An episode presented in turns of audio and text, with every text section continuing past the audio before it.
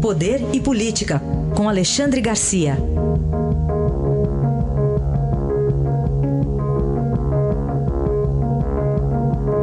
Alexandre, bom dia. Bom dia, Raíssen. Bom, feliz horário de verão, Alexandre.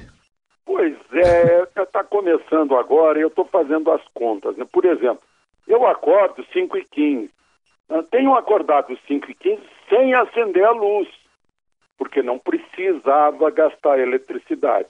Hum. Agora eu acordo, teoricamente, mais cedo, porque eu fui dormir no horário uh, de mais tarde, né? dormi menos, estou com mais sono, estou mais cansado e gastei mais energia elétrica de manhã, porque precisei de acender a luz. Então eu não vejo que conta é essa, né?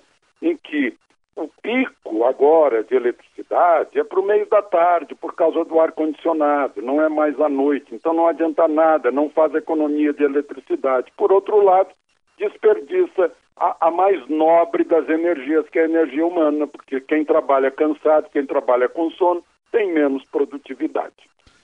É, hoje eu vou falar para você que eu também tive insônia e dor de cabeça nessa virada, aí me coincidiu pois é, você isso. fica preocupado é. em não acordar na hora, né? É.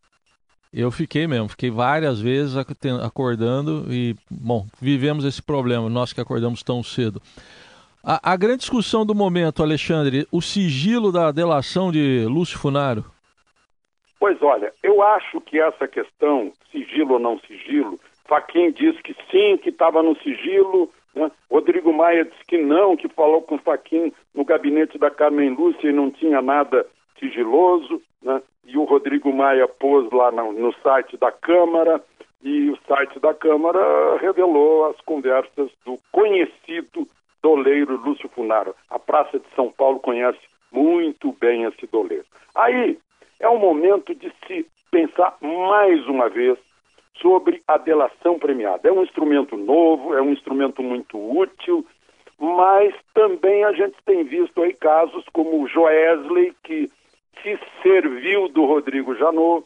Temos o caso de, de processos que foram jogados no lixo, né? o, o, Sérgio Machado, ex-presidente da, da, da, Transpetro, né? era para se livrar, e ele contou mil histórias sobre, sobre uh, o, o, o, Renan Calheiros, sobre uh, uh, o, o ex-presidente José Sarney, mandaram arquivar, Romero Jucá também, mandaram arquivar porque a delação não valia para nada.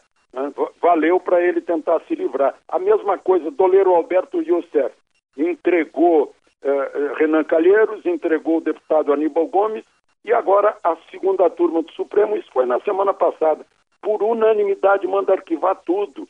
Faquinho, o relator, disse inexistir justa causa para denúncia. Então tem que tomar muito cuidado com essa história de denúncia, né? porque aí a delação premiada vaza e o vazamento é o julgamento pelos meios de informação.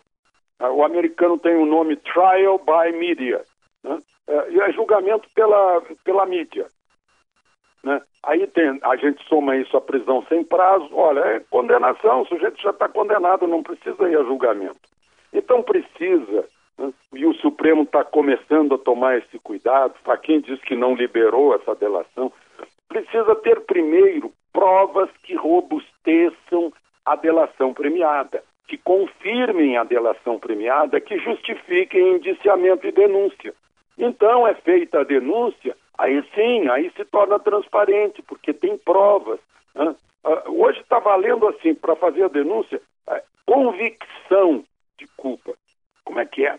Convicção de culpa por virou prova. Né? Então, olha, a gente tem que ter muito cuidado senão a gente está indo para a Inquisição, para terror jacobino, né, e está saindo do devido processo legal. Eu não estou defendendo impunidade, não, eu quero que punam né, os culpados, que sejam julgados, que não haja mais privilégios, recursos que a gente uh, uh, que, que, fazem prescrever o processo na hora o, sujeito não paga pena nenhuma, né? É preciso acabar com essa impunidade, mas também não dá para fazer julgamento assim.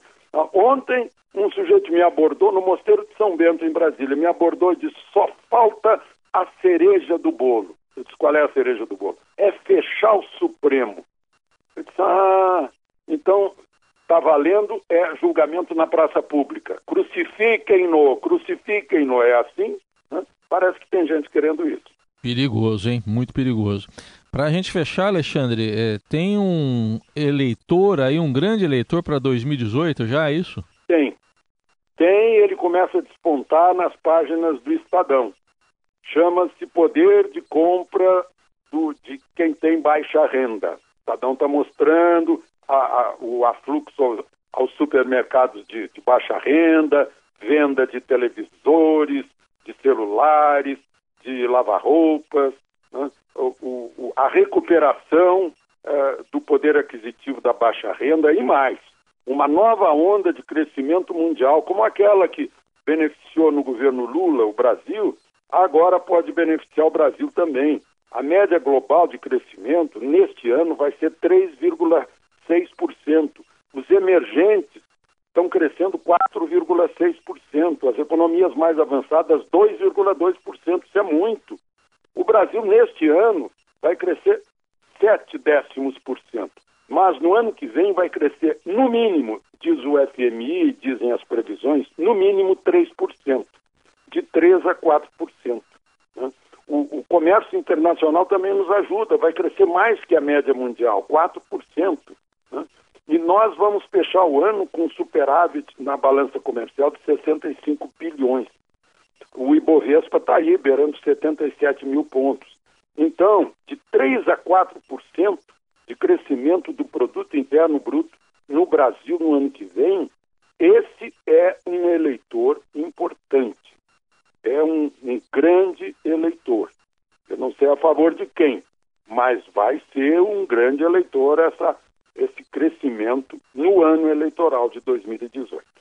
Tá, então, importante registro que está nas páginas de hoje do Estadão, agora também no comentário de Alexandre Garcia, que volta amanhã conosco. Obrigado, Alexandre. Até amanhã. Até amanhã.